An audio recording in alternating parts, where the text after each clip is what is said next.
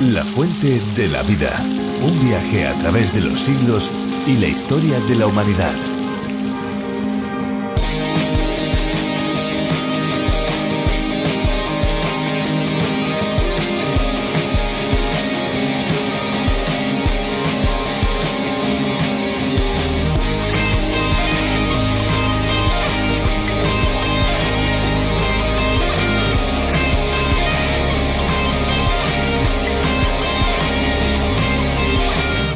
La correcta distribución del agua en el organismo es muy importante a fin de mantener un buen equilibrio en el cuerpo. Se pueden distinguir el agua intracelular y el agua extracelular.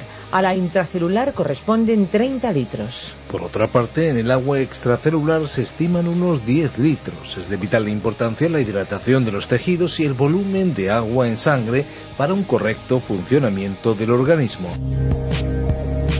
Hola amigos, les damos la bienvenida a La Fuente de la Vida, un programa de radio y también un podcast en el que descubriremos la Biblia de una manera profunda y detallada con un énfasis práctico, capítulo a capítulo, aprendiendo aquello que Dios nos quiere enseñar. Les saluda Fernando Díaz Sarmiento. Pues le saluda también Esperanza Suárez y juntos presentamos este espacio en el que las curiosidades y la música se unen al conocimiento, al aprendizaje de la palabra de Dios a través de diferentes exposiciones bíblicas. Unas exposiciones o estudios bíblicos preparados por Virgilio Bagnoni, quien fue el encargado de la adaptación para España de La Fuente de la Vida. Más de 1.300 estudios del programa original en lengua inglesa.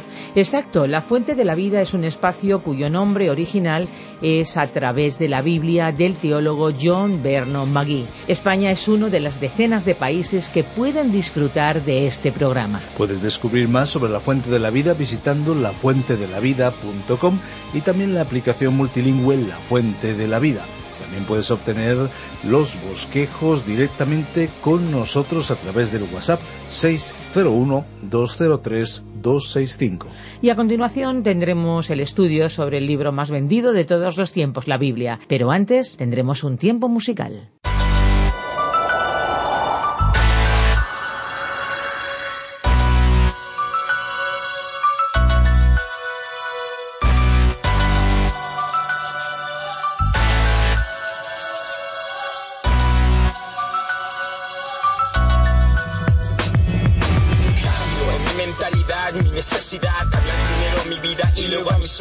Cambio, primo por un cambio genuino, que el destino de España sea encontrar el camino. Cambio mi mentalidad, mi necesidad, cambiar primero mi vida y luego a mi sociedad. Cambio, primo por un cambio genuino, que el destino de España sea encontrar el camino cambio en mi forma de vivir, olvidar el egoísmo, desechar nuestras esencias de consumir, sentir empatía por todos los demás, no acordarse del pobre en catástrofes, nada más. Cambio político en esta nación, por un cambio genuino yo rimo en esta canción. Si tú quieres un cambio, mueve la mano al compás, pero cambia tú primero y luego cambia a los demás. La sociedad necesita un cambio y pensar más a diario, cambiar la sociedad de este mundo revolucionario. Parece que no hay nada, pero es bastante amplio. El mundo pequeño es un gran escenario cambios. En esta sociedad necesitamos que se vuelvan halagos los insultos que soltamos, ponernos en la piel del otro intentar arreglar este gobierno roto. Cambiar y empezar a pensar que arreglamos el planeta o pronto va a estallar. Ojalá pudiese andar con tranquilidad sin tener que pensar que alguien vendrá y a mí querrá robar. Cambio en mi mentalidad, mi necesidad, cambiar primero mi vida y luego a mi sociedad. Primero por un cambio genuino, que el destino de España sea encontrar el camino mi mentalidad, mi necesidad, cambiar primero mi vida y luego a mi sociedad. Cambio, primo por un cambio genuino, que el destino de España sea encontrar el camino. Joven, escucha, ahora lo que te digo. Tenemos que dar un cambio y seguir el buen camino. Sigo adelante, sin mirar atrás, cambiar este mundo joven y esta sociedad. Necesitas un cambio, tú que caminas cansado, que en la vida lo has probado todo, nada te ha llenado, has allanado un camino. Todo lo que has podido, pero nuevas montañas aparecen en tu camino. Un camino, le importas al resto, un vacío te irá de dolor y tú quieres cambiar esto. Cambia esto, amigo, presta tus oídos a lo que te digo, olvida el castigo y ser redimido si te haces llamar cristiano todos los sábados encontramos donde el amor por Dios y el compromiso. Si con amigas y botellas te vemos en un piso vuestros en el nombre de Jesús y a todo perdido. ¿Qué tienen en común las palabras egoísmo, egocentrismo, ego o egolatría? Todas ellas tienen un significado que apunta a un enfoque en uno mismo y puede terminar en una actitud negativa que las personas pueden desarrollar al valorarse a sí mismas excesivamente, así como su efecto en la relación con los demás. Esta actitud es muy problemática, especialmente cuando se habla de la relación con Dios. Pues en la Biblia encontramos ejemplos de actitudes en este sentido y también vemos las consecuencias de ellas para la vida de los que incurren en estos comportamientos negativos. De todo esto vamos a aprender hoy en el libro de Abdías en el Antiguo Testamento. De nuevo un libro fascinante de la Biblia lleno de asuntos prácticos. Nos encontramos ante uno de los conocidos como profetas menores, no porque sea de menos importancia que otros, sino por su extensión, tan solo 21 versículos en un solo capítulo. Nos vamos, por cierto, a los cuatro primeros versículos. Volveremos al finalizar la reflexión de hoy. La fuente de la vida. Nuestro estudio bíblico de hoy se encuentra en el libro del profeta Abdías, desde el versículo 1 hasta el 4. Continuamos hoy con nuestro recorrido por esta breve profecía del profeta Abdías. En nuestro programa anterior tuvimos algunas reflexiones de introducción, un bosquejo general del único capítulo del libro, en el cual vimos que éste se divide en dos secciones principales. La primera de ellas, titulada La destrucción de Edom, abarca los versículos 1 al 16. Al comentar el versículo 1 hemos iniciado ya la primera sección de este capítulo titulada La acusación contra Edom, que abarca desde el primer versículo hasta el versículo 9. En nuestro programa anterior también comentamos el pasaje bíblico del libro del profeta Malaquías, capítulo 1, versículos 2 y 3, que incluye la severa afirmación de que Dios amó a Jacob y aborreció a Esaú, su hermano.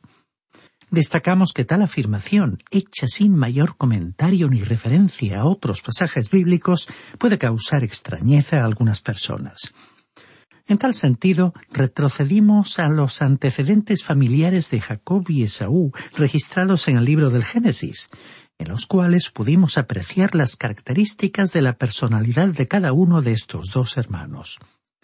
Lo que le da importancia a este pequeño libro de Abdías, estimado oyente, es que es el único lugar en la palabra de Dios donde encontramos una explicación de por qué Dios aborreció a Esaú.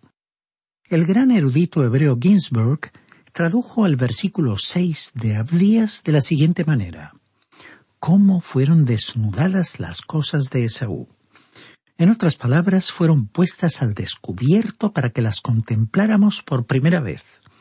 Fue como si Abdías hubiera enfocado un microscopio sobre Esaú y cuando uno mira por el ocular pudiera ver a Edom. Y no fue solo Abdías el que enfocó el microscopio sobre Esaú, porque Abdías era como el microscopio de Dios. Miremos atentamente por ese microscopio y veremos la imagen de Esaú ampliada. Y entonces lo que veremos será a doscientos cincuenta mil pequeños Esaús, es decir, que veremos al pueblo de Edom. Un fotógrafo puede tomar una foto en miniatura y transformarla en una gran fotografía ampliada. Así que en realidad este libro de Abdías es como una fotografía ampliada de Esaú. Uno puede inflar una cámara de aire de goma y encontrar un escape, una pequeña fuga en ella.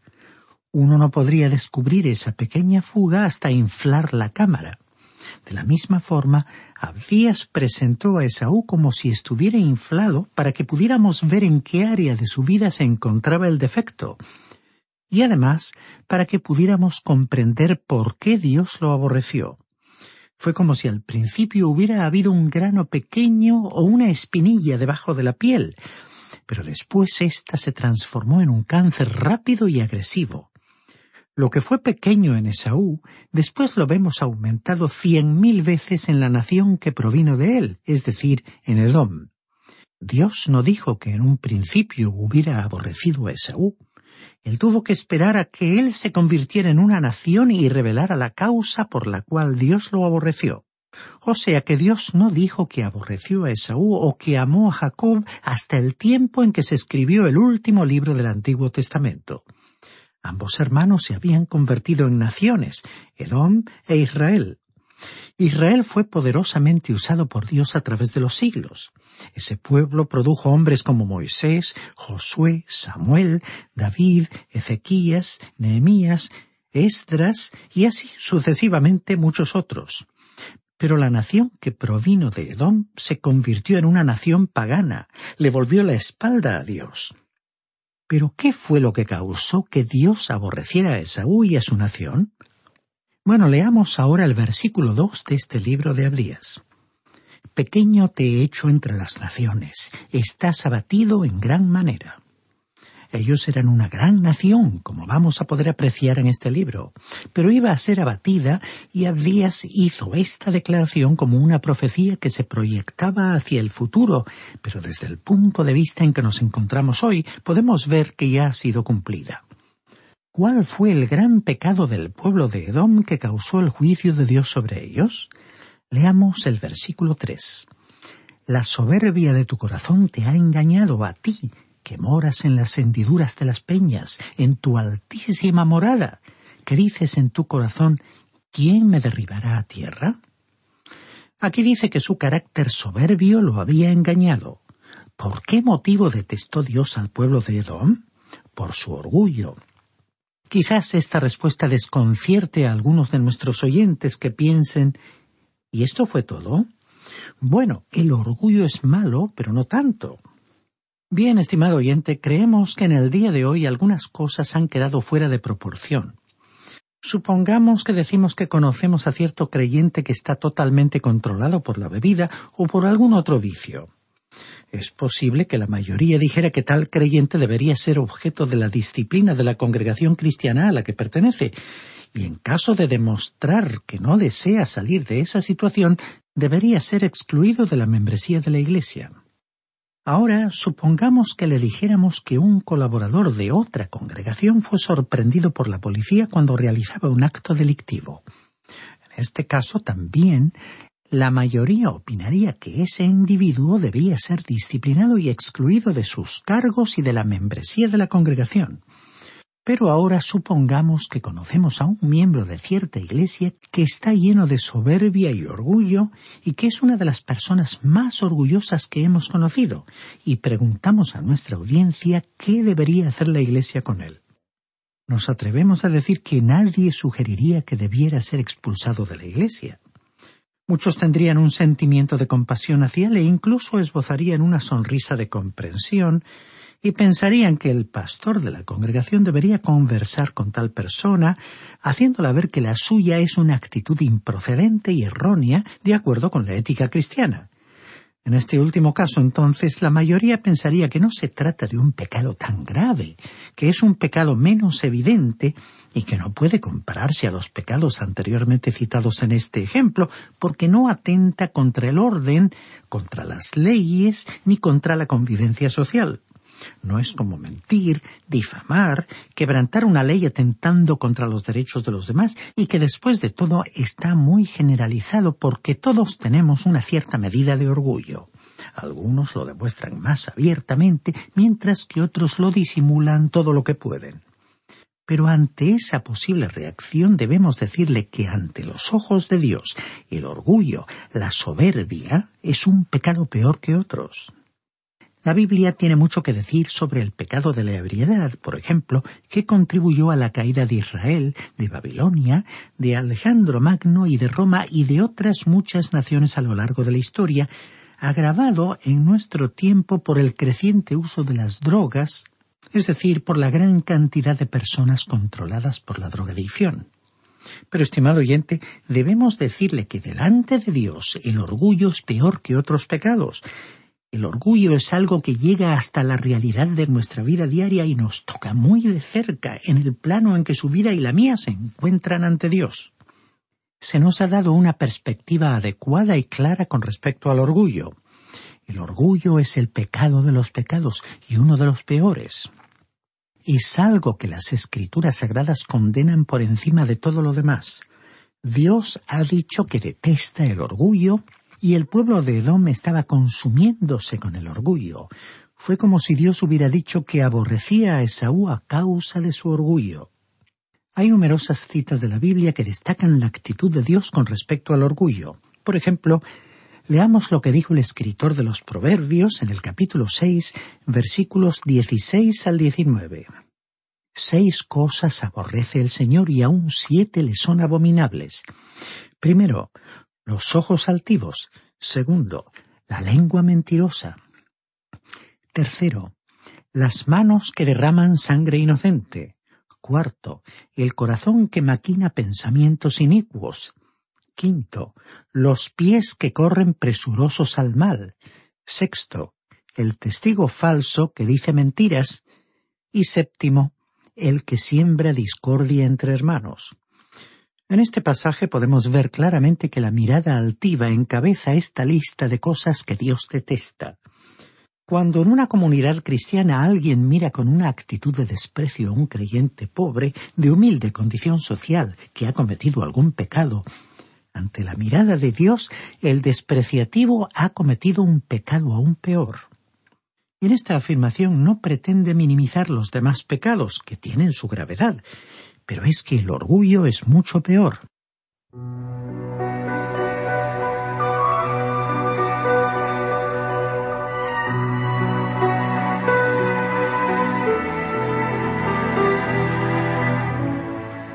Pero esto no fue todo lo que Dios tuvo que decir sobre el orgullo. Él también dijo, el temor del Señor es aborrecer el mal.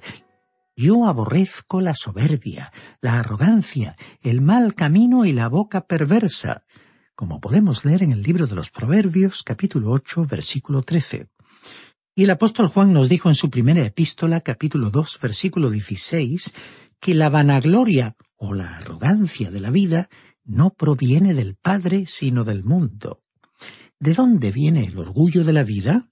Si hay algo que proviene del diablo, es el orgullo.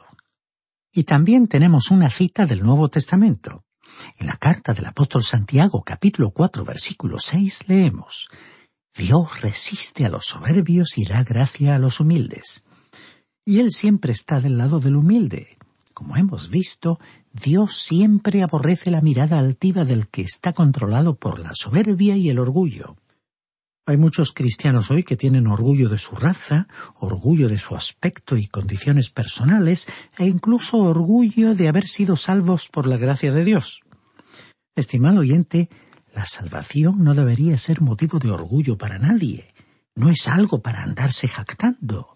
Es un motivo para dar a Dios la gloria y la honra un individuo debiera más bien sentirse avergonzado, porque siendo un pobre pecador ha tenido que ser salvo por la gracia. Nos hubiera gustado tener algo que ofrecerle a Dios por la salvación, pero no poseemos nada, así que tenemos que ser salvos por su gracia y no podemos enorgullecernos por ello. Y hay bastantes jactándose del hecho de que han sido pecadores. Dios les da gracia a los humildes. El apóstol escribió en su carta a los Filipenses capítulo 2 versículo 5.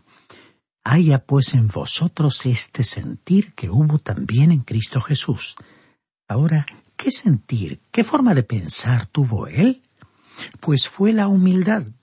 Él mismo dijo en el Evangelio de Mateo capítulo 11 versículo 29 llevad mi yugo sobre vosotros y aprended de mí, que soy manso y humilde de corazón, y hallaréis descanso para vuestras almas. El orgullo ha destruido el testimonio de muchos creyentes y los ha hecho ineficaces para Dios. Han vivido y actuado para jactarse ante los demás y sólo han logrado construir un muñeco de paja no han estado construyendo sobre el fundamento de Cristo con materiales valiosos como el oro, la plata o las piedras preciosas. Podemos decir que el orgullo ha causado la caída de muchos cristianos. Después de todo el orgullo fue el pecado de Satanás.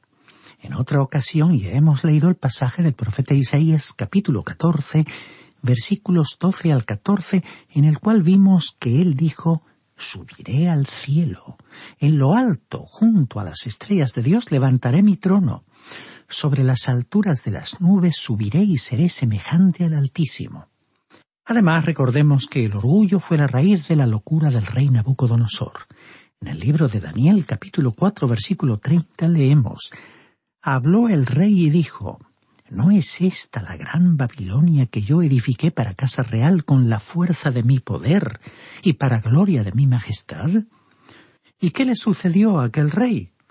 Bueno, los versículos 31 y 32 de este capítulo 4 de Daniel dicen Aún estaba la palabra en la boca del rey cuando vino una voz del cielo. A ti se te dice, rey Nabucodonosor, el reino te ha sido quitado, y de entre los hombres te arrojarán. Con las bestias del campo será tu habitación. Y realmente aquel no fue un accidente. Los psicólogos actuales lo habrían considerado como una forma de histeria que lo condujo a una amnesia. Aquel hombre no sabía quién era y comenzó a actuar como los animales del campo. ¿Y por qué?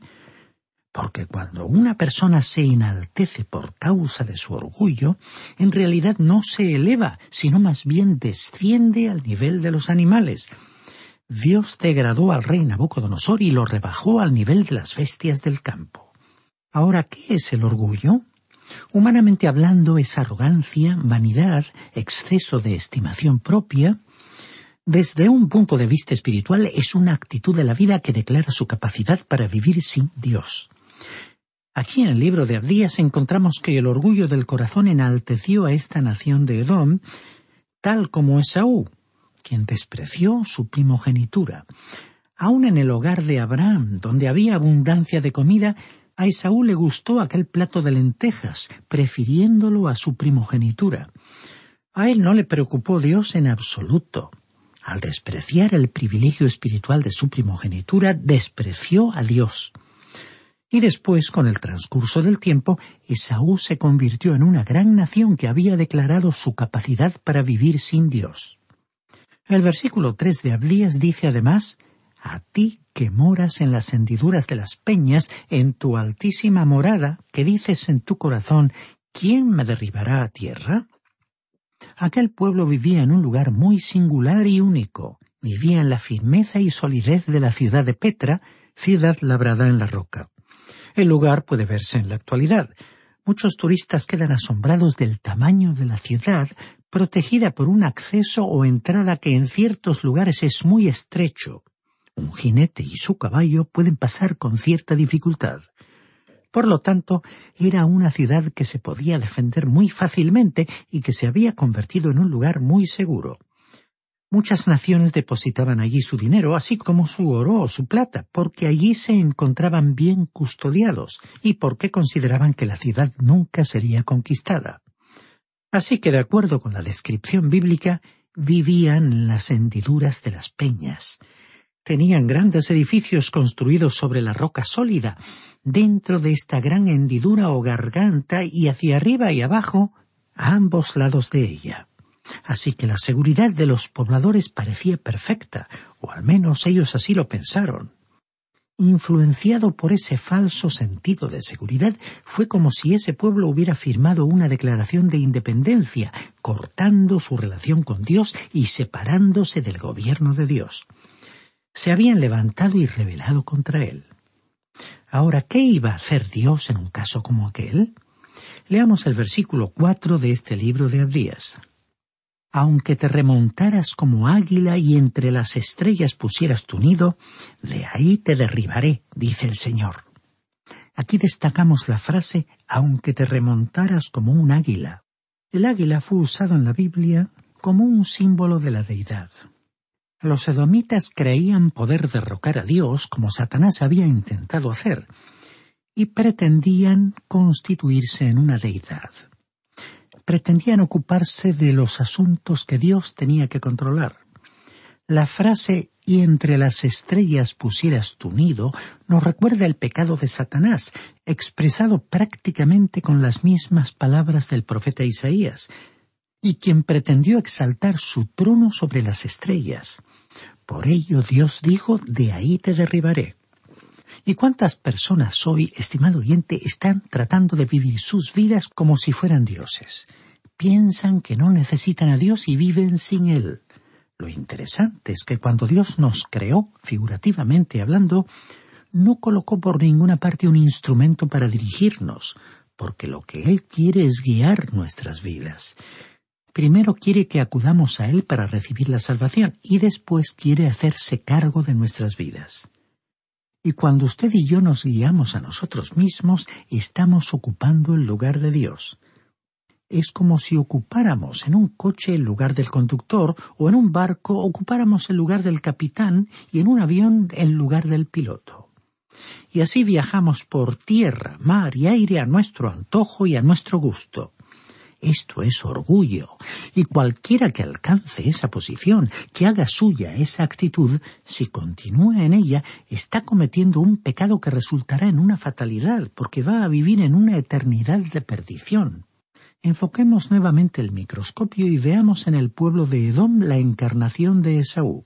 Ahí está Esaú. ¿Qué vemos entonces?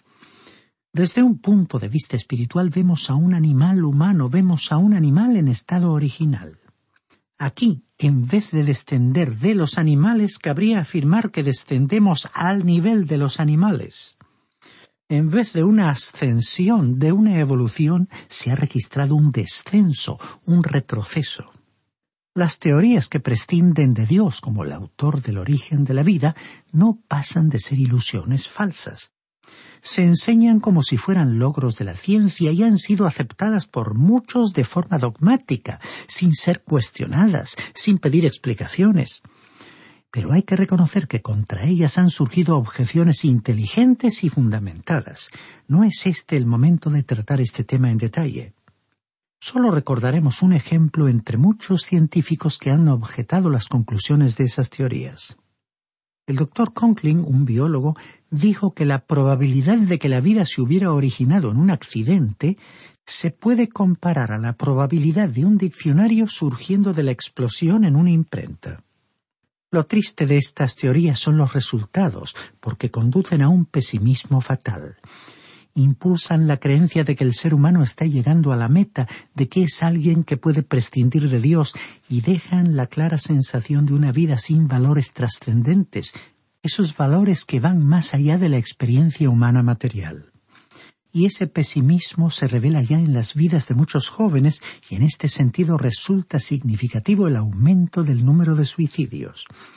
¿Cómo es posible que en las edades en que existen ilusiones y esperanzas para vivir en el presente y para hacer realidad en el futuro, tantos adolescentes y jóvenes llegan a la conclusión de que no vale la pena vivir? Fue el doctor Alberto Einstein quien dijo El hombre que considere a su propia vida y a la de sus semejantes como sin sentido no es simplemente desafortunado, sino que casi está descalificado para la vida. Hasta aquí la cita. Esta fue una acertada declaración. Bien, estimado oyente, vamos a detenernos aquí por hoy. Esperamos continuar contando con su compañía, ya que en nuestro próximo programa continuaremos nuestro recorrido por este breve libro del profeta Abdías. Mientras tanto, le sugerimos que lea el resto de este libro de Abdías para familiarizarse con su contenido.